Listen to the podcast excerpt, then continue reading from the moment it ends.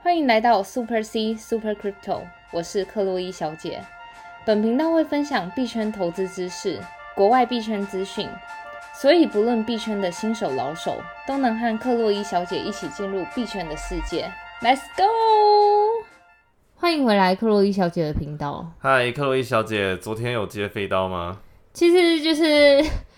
一个底，再来接着另一个底的。对啊，原本自以为抄到底了，结果哇，一滴还有一滴滴啊，接到我手都软了。真的，这一次的问题就是真的从很多面向，就是包含那个我们上次有讲到九月二十四号选择权到期。对啊，而且这个昨天呢，那时候我还在上班，上到一半还偷偷开了我的 A P P，然后在那边一直买，一直买。然后那时候中昨天吧，好像中午好像跌到四万五左右，中下午，嗯，然后以为已经是最低点了，就哇一路杀杀杀，然后到晚上一直到四万四、四万三。而且我记得好像就是到。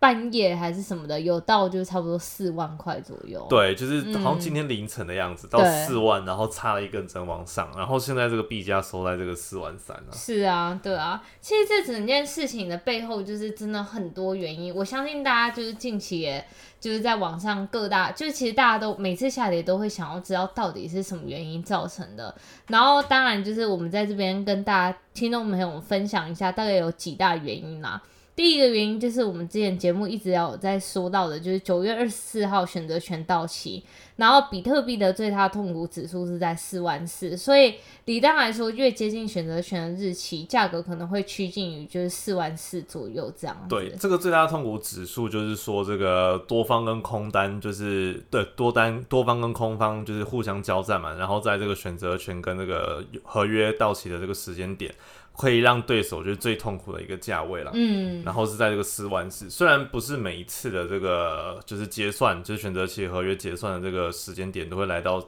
就是最大痛苦指数的价格，但是多方会控方都会就是互相去守，就是要守在这个价格这样子。对啊，对啊。然后除此之外，再就是我们又前面介绍到，就是联准会的货币紧缩政策，就货币量化宽松政策要就是开始准备收手了，因为经济可能就是好转啊，等等等之类，所以大家就其实在预期，可能九月二十二号美国联准会公布利率结果，可能就是，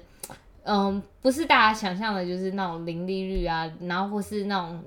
接近零利率的状态啊，这样是，所以呢，等一下我们来看一下币价的时候，顺便来看聊一下这些部分。然后你是如果是第一次收听我们频道的新手的听众朋友的话呢，记得一定要先去听我们的这个一到十集，里面会有对于新手教学有深入浅出的介绍。那我们现在看一下今天这个币价吧。现在比特币就如刚刚所说，是来到这个四万三，然后跌幅是负一点八七 percent。然后昨天呢，这一整根红 K 棒啊，跌了大概就八趴。然后更不用说其他的小币都是十五二十 percent 的下跌，然后虽然这一次的跌幅没有像九月七号那一次那么大根，不过也是嗯，也是一个非常大的一个一个跌幅啦。然后以太币的价格今天是三千零二十五，然后昨天也有稍微碰到这个两千九，然后现在这个跌幅是零点九八 percent，然后币安的话是三百六十九美金，然后跌幅是零点四 percent 这样子，所以今天感觉稍微回稳一点点，但是呢现在。因为昨天也是被清算了，呃，大家所有爆仓的这个金额大概清算也是有十多亿，对对？十多亿。对，所以其实现在这个盘势呢又开始一个不稳的状态。虽然这个今天收了一根绿针啊，但是有可能还会再下探，但是就是一个很脆弱的盘势，大家还是要就是多加注意，然后要控管好这个风险。对啊，而且美国时间都是最关键的时间，就是尤其在就是大家平常在睡觉的时间，可能就是要不就是一个大砸盘，要不然就是在帮脆弱的盘子直接拉回来，这样都有可能的情况。然后刚刚说到第一个，就是这个选择权快要到期了嘛，九月二十四号，所以这因为过往的这个选择权合约的这个结算到期，都会有一个蛮剧烈的一个震荡，就是上下的震荡，多空在这边交战。所以呢，真的合约在这种不稳的时候，真的还是不要乱开啦。尤其是这个高杠杆的这个合约。对。然后第二个点呢，就是刚刚克洛伊小姐说，这个联总会又要公布利率了。虽然这一次可能又是会就是零利率，继续在零点二五的这个百分点，但是呢，也慢慢的年底快要到来，会不会真的如这个联总会所说的，会开始去调这个利率，也是大家需要去注意的。是啊，对啊，其实这一次最主要就是比特币或者整个盘市的，就是最主要的瓦解或是有一点微崩溃的状况，还是要就是起源于到那个恒大破产的恐慌。对，，这个恒大破产，其实这近这近一两个礼拜一直开始在闹。然后那时候我在跟这个克洛伊小姐在讨论的时候，就是诶奇怪，怎么就是没什么人在谈？对，已经其实我们讨论这个议题已经就是一两个礼拜了，然后怎么就是我们都觉得好像就是不会有什么事，结果殊不知就是总是在你没预期的时候，或是在你开始放松的时候来来给你就是一个反击。对但话说恒大就是这个中国的这个地产公司的这个事件啊，其实也不是刚好就是掐在最近这个时间点，嗯，就是不知道是不是有阴谋论主力刚好选在这一天去出货啦。嗯，但至少就是一整个市场消息来讲的话，确实是有这件事情。然后那时候恒大不是大家都还说是可能美版的这个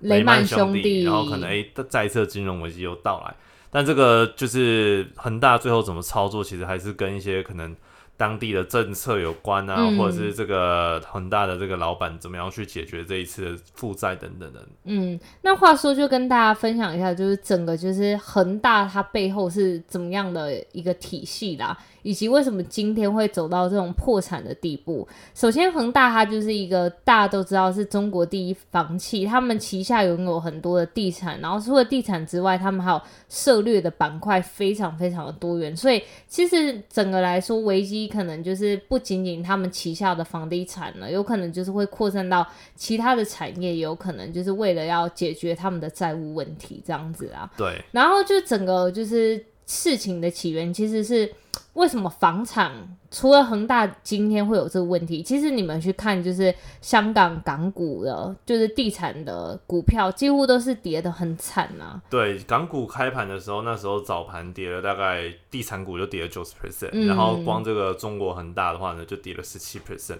虽然在收盘的时候有慢慢把它拉回来，所以算是一个就是坏事中的好事、啊。然后包括币圈也是啊，就是今天受了一根针嘛，但是呢，不确定这个未爆单会不会持续的这个蔓延。是，那其实也有听说中国的这个债务就的公司其实也非常的，就可能未揭露更多啊，但其实这些我们都不得而知。但这个恒大的这个事件算是近期一个，就是开始慢慢被讨论度蛮高的一个议题。嗯，其实这次中国地产产业就是遭受很大的危机，最主要是回到就是整个地产产业的历史啊。从二零零八年金融危机的时候，然后那时候中国政府为了要救低迷的就是经济情况，所以他们推出了一个叫四万亿计划的。所以就是一般来说，政府为了要就是刺激经济的话，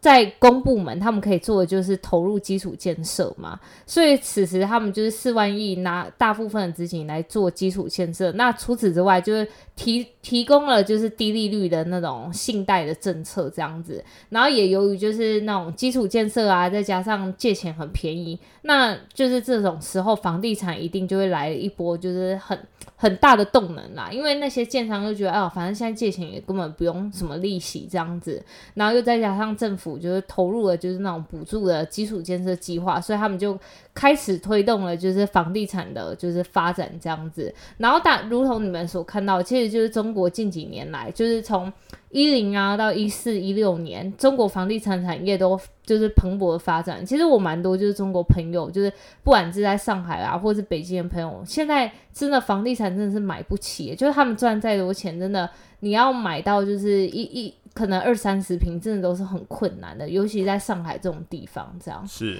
对啊，然后所以就是整个就是房地产产业一直到就是一六年都是很蓬勃发展的，但是其实大家要警惕一下，就是世界上一百三十多次的金融危机之中，大概有一百次都是跟房地产有关，所以其实就是经济在整个就是达到泡沫的巅峰的时候，房地产被炒到最高的时候，这时候再加上其实中国近几年就是一直在推，就是在在那种。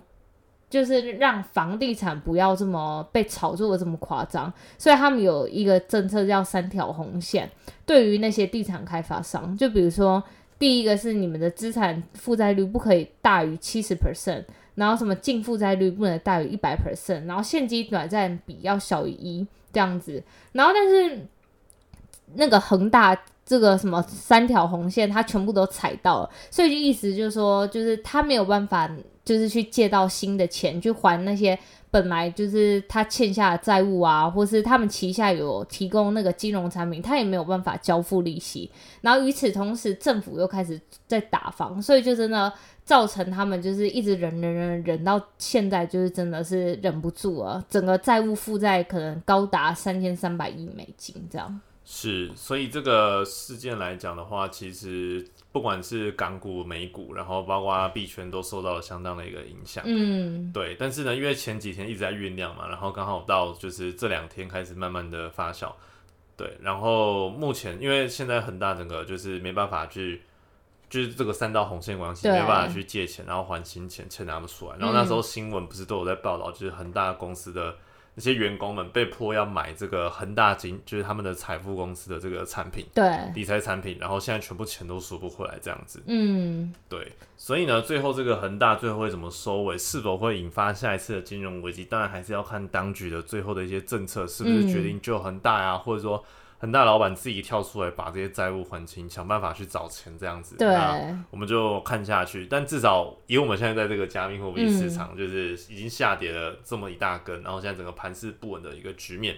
那。相信各位听众朋友，其实我们频道频道一路以来也走过像五一九，然后近期的一次大调也是在这个九一呃九月七号，对，然后包括昨天这个下跌，其实一次比一次小了。五一九那时候好像跌了三四十 percent 嘛，嗯，然后好像什么六万变三万，呃四四万多，然后一路最低到两万八，哦，对，然后九月七号啊这一根那时候也是、嗯也是蛮多，大概十几趴，然后这一根八趴，虽虽然没有前两次来的多，嗯，但是呢，我们在这个加密市场真的是一个非常高风险的一个地方，所以我们一直强调这个风险控管，跟风险还有这个心态都是非常重要的。对啊，像我的话，我要来举例了，就是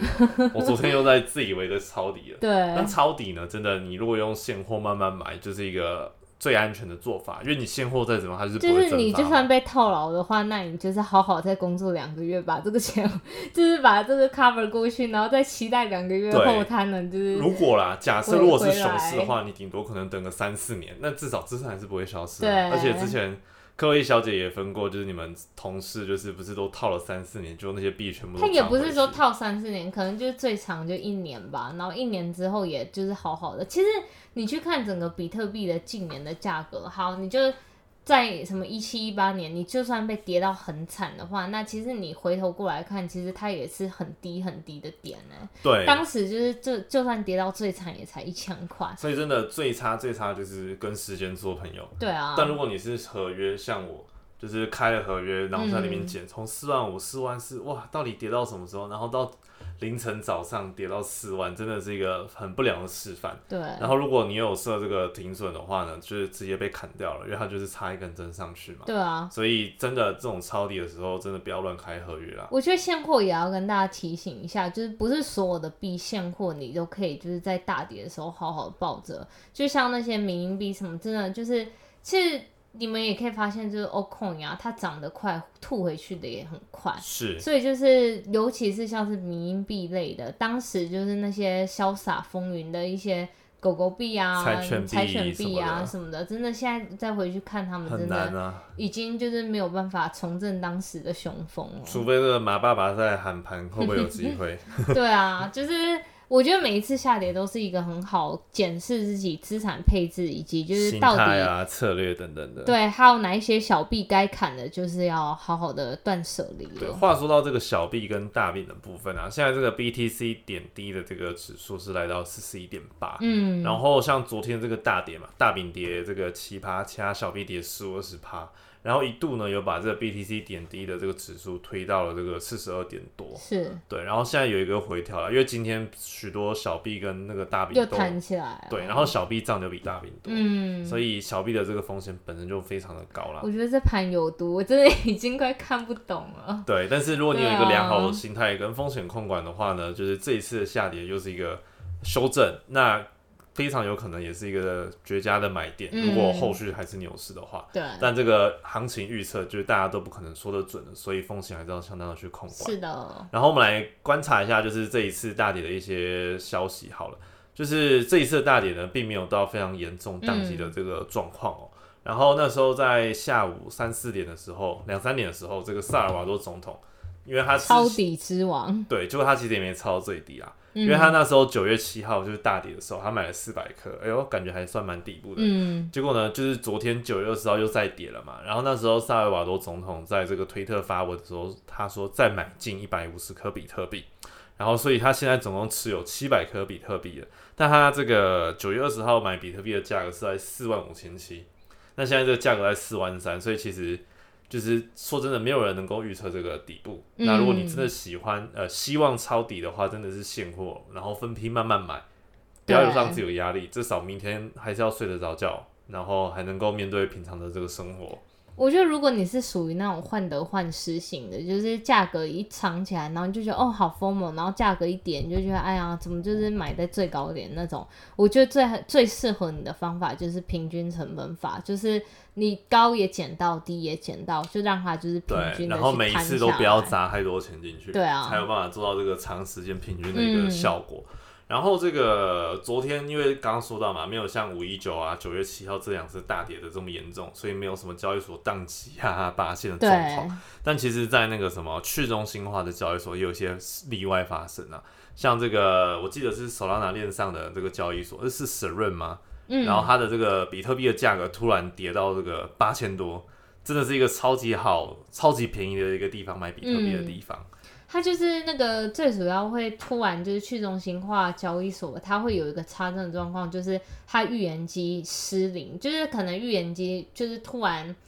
停止服务还是什么，因为去中心化的、对去中心化的核心要件就是它要怎么平衡池子内跟池子外，池子外就是我们说的现货，就是。整个市场的价格，那它就是很仰赖预言机。预言机我们节目之前也介绍过，它的功能就是把真实世界跟它那个去中心化的世界做一个连接，所以它就是每几秒钟它就会 feed 那个一个外面的价格，然后 feed 进去，然后池子内的价格就会跟着调整，就是让池内池外的价格不要有太夸张的差别。这样是，所以像 Chainlink 啊，或者是 Band 啊这些代币，呃，这些预言机都是扮演这样的一个角色。嗯，然后像昨天那个捡便宜的这个八千块的比特币，那个是用哪个预言机来的？哦，叫 Pyth，好像是 P Y T PYTH H，嘛对不对。然后它旗下就是这个 Price 的预言机，它目前是没有代币的，但是这个预言机是由那个 Jump Jump，就是美国的一个那个算 market maker 跟 trading 的公司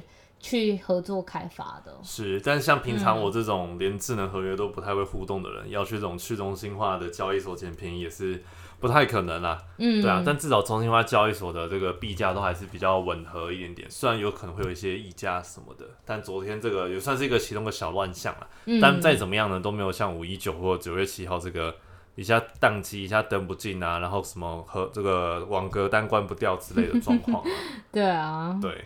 哦，再下一个就是那个美国资产管理巨头 Van Van Eck，它就是今天为什么你去看到就是特别像是 Solana、大这种，它就是算站的比较稳，因为那个美国资产管理巨头啊，它就是将 Solana、大还有那个孙宇晨的 Tron，他们推出就是一个东西叫 ETN。这个东西叫指数投资证券，所以为什么就是指数投资证券算是一个小利好？因为就是它就是可以免除，就是欧盟国家对于就是该代币的监管，所以也就是说，未来欧洲人民可以合法持有，不管是 Solana 也好，DOT 也好，或者是 Tron，就等于白话来说，就是整个市场又多打开了一个市场这样子是啦。所以就是今天就是其实看到 Solana 币价其实近期也是蛮稳的，就是这一次虽然就是比特币从不知道四万七跌到四万，然后又弹回四万三，但其实 Solana 说真的，你看它跌幅的话，其实没有其他的小币跌的那么深。是，它只有在那时候，我记得那时候大家都在 FOMO，然后涨两百多块，那个真的是过热了，对做了非常大的一个修正。对啊，但这一次呢，它也算是小币当中修复很快的一个代币。嗯，对，所以接接下来这些代币，刚刚说到 Solana 也好，然后 DOT、创啊这些都可以在就是通过欧盟的这个监管啦，所以其实说或或许会说是一个利好。像创今天也是有一个不少的涨幅啦。嗯嗯，好，然后我们聊了聊完最近这个市场状况呢，我们来看一下，就是接下来呢，就是一些 IDO 的项目。那 IDO 的项目，因为本身就是一个非常也算是高风险，对，因为 IDO 就算是发币嘛，然后募资发币的一个状况，但是呢，这个币之后会不会一路往上或会往下，这个都还是有待商榷。但最近呢，有一个项目，它就是做一个这种去中心化的这个跨链的一个博彩协议，叫做 Redoto，然后它是在 Cardano 链上的。天呐、卡达诺链上的那个项目出来喽！对，就是很少听到 Cardano 上有项目，但是其实你仔细去看，它还是有一些些，只是是都很少的听过。对，那刚刚说到这个 Redoto 呢，它的代币叫 RDT，然后他们即将在这个 Cardano 上做这个 IDO。嗯，那 IDO 详细的过程的话呢，可以再去他们这个 Cardano 的网站上看。那这边顺带一提，就是如果你要参加 Cardano 上的 IDO，你可以去有一个地方叫做 Car Starter，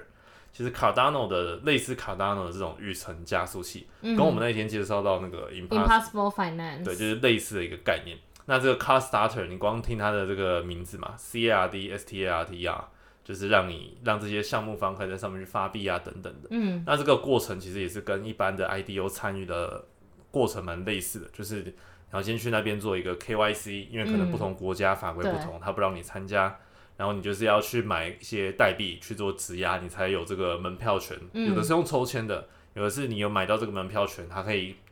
拨这个多少额度让你去买。嗯，那像这一次的代币 RDT 呢，它就是会需要你去质押这个 Ethereum 以太币，然后质押进去之后呢，它就会给你一定的份额去买。嗯，那这个注册时间是九月二十号到九月二十四号了，然后九月二十七号才正式的 IDO，那就看你到时候份额多少。那目前这个 RDT 的代币呢，它只能以 Ethereum 去换，就是到时候可只能用 Ethereum 去换，然后相对于美金的话，一颗大概是零点零五美金左右。嗯，对那这个 RDT 呢，就是到底有什么特殊的点？我们大概很快带大家去过一下，就是因为现在其实像有一些代币，它本身就是做这种就是去中心化的博博彩的这个概念，像是这个 WINK，就是在这个创的协议上，创就是我们刚刚有提到这个孙宇晨的这个链啊，对。那现在呢，这个 RDT 呢，它是即将在 Cardano 上去做这个就是去中心化博彩的一个服务。但相较于其他的这个项目来讲，它是做到第一个就是跨链的方式去做这个项目，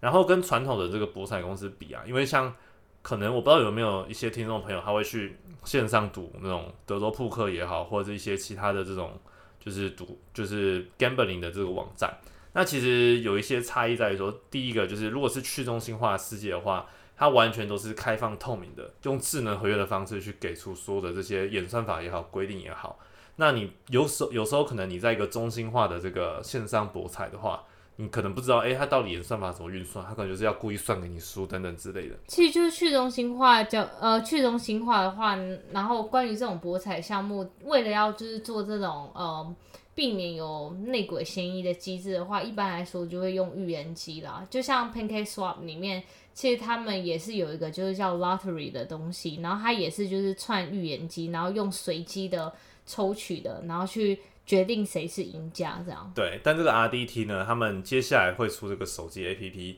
它就是希望可以打造一个更好的去中心化的这个线上博弈的这个概念。嗯，对，那刚刚有提到，就去中心化跟传统的这个线上博彩的差异，第一个就是很透明嘛，嗯用智能合约来决定所有的结果。然后第二个就是它可以立即的这个出金，因为像有时候你要去参加可能线上博弈的网站啊，你要入金，可能就要审核钱打过去干嘛的，就会需要时间，然后又要 KYC 认证什么的。那这个就是完全去中心化，你可以短时间内马上出入金，所以跟传统的这个线上博彩的的这个还是有些不一样的地方。嗯，再就是因为它所有的这个博弈都是用虚拟货币去支付的，相较于传统的一些用法币支付的方式，所以其实还是感觉也是用区块链去打造一些就是博弈的这个体验，也是一个蛮好的一个概念。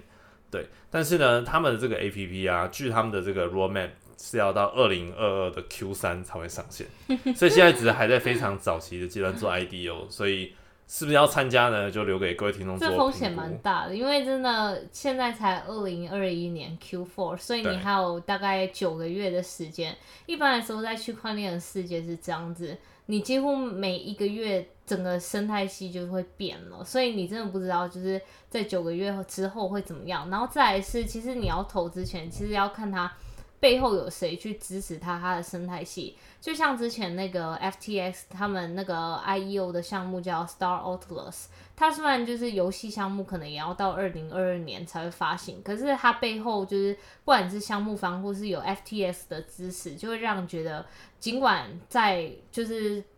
游戏发售的时间会比较久，但是你还是觉得它蛮值得，就是信赖与投资，因为它背后的呃，不管是项目方团队都很大，或是它还有一个富爸爸在撑它这样。是，所以像刚刚说到的 RDT，帮大家补充一下，就是他们这两个 founder 呢，都是都在区块链有相当领域的。然后其中一个 founder 呢，他我记得他是这个法国巴黎人，然后之前在法国巴黎银行工作，然后也是在金融业有待过好一阵子。对，然后他们的团队也都是蛮透明的，然后还有许多这个区块链顾问啊等等的。对，但最后怎么样影响币价，当然还是没有人能知道啦。不过这个 IDO 的一些 research，像刚刚科威小姐说到，去研究团队啊，然后哪些大佬背书啊等等的，都是非常重要，要先去做好相当的一个研究。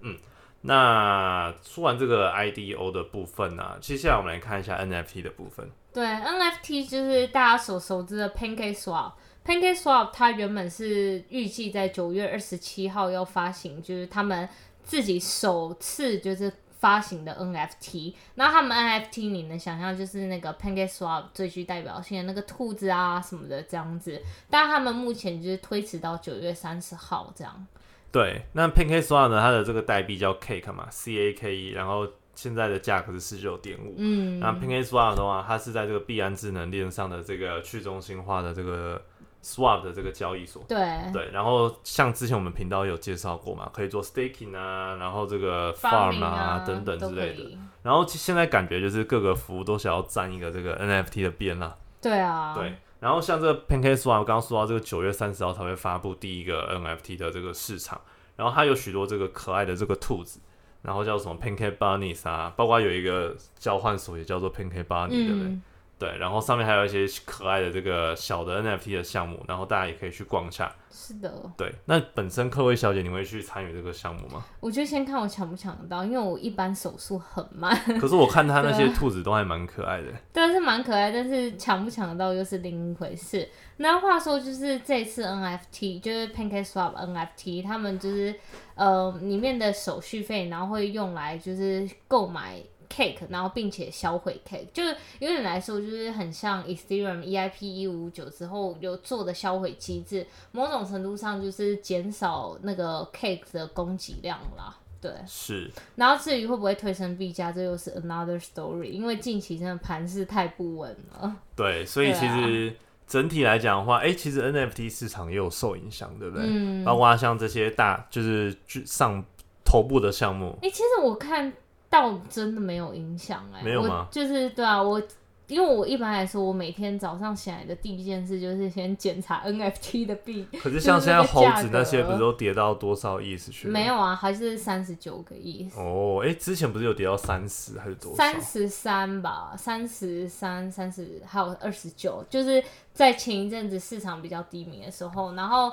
然后上一个阵子市场又回来，然后这一次就是。从四七变四四十，然后再回到四三，但我居然就是让我很压抑的是 NFT 市场，我目前看起来好像是还没有受到影响，就至少前几个就是我一直在关注的大项目，包含是 Crypto Punks 啊，或是 b o r App，然后 Mebis 都不太受影响。是，好吧，所以最近的这个盘势来讲的话，真的。经过昨天这一根红巨 K 之后呢，现在又在一个处于不稳定的状态，所以不管是在这个心态上，或者这个仓位管理的部分呢，大家都还是要按照自己的纪律，然后跟时间做朋友，然后慢慢等到币价回升的那一天。是的。那我们今天的频道呢就录到这边。如果觉得我们频道还不错，想要抖内给克威小姐的话呢，可以到我们的粉丝专业，名称是 Super C 克威小姐，她的置顶贴文有这个抖内的连接，你可以选择抖内法币或是虚拟货币。那如果你觉得我们频道呃，如果有什么相关的建议想要给客威小姐的话呢，也可以到我们的 Podcast 或 YouTube 下方留言，你们没则留言客威小姐都能看。那我们今天的节目呢就录到这边，我们下期再见，See you。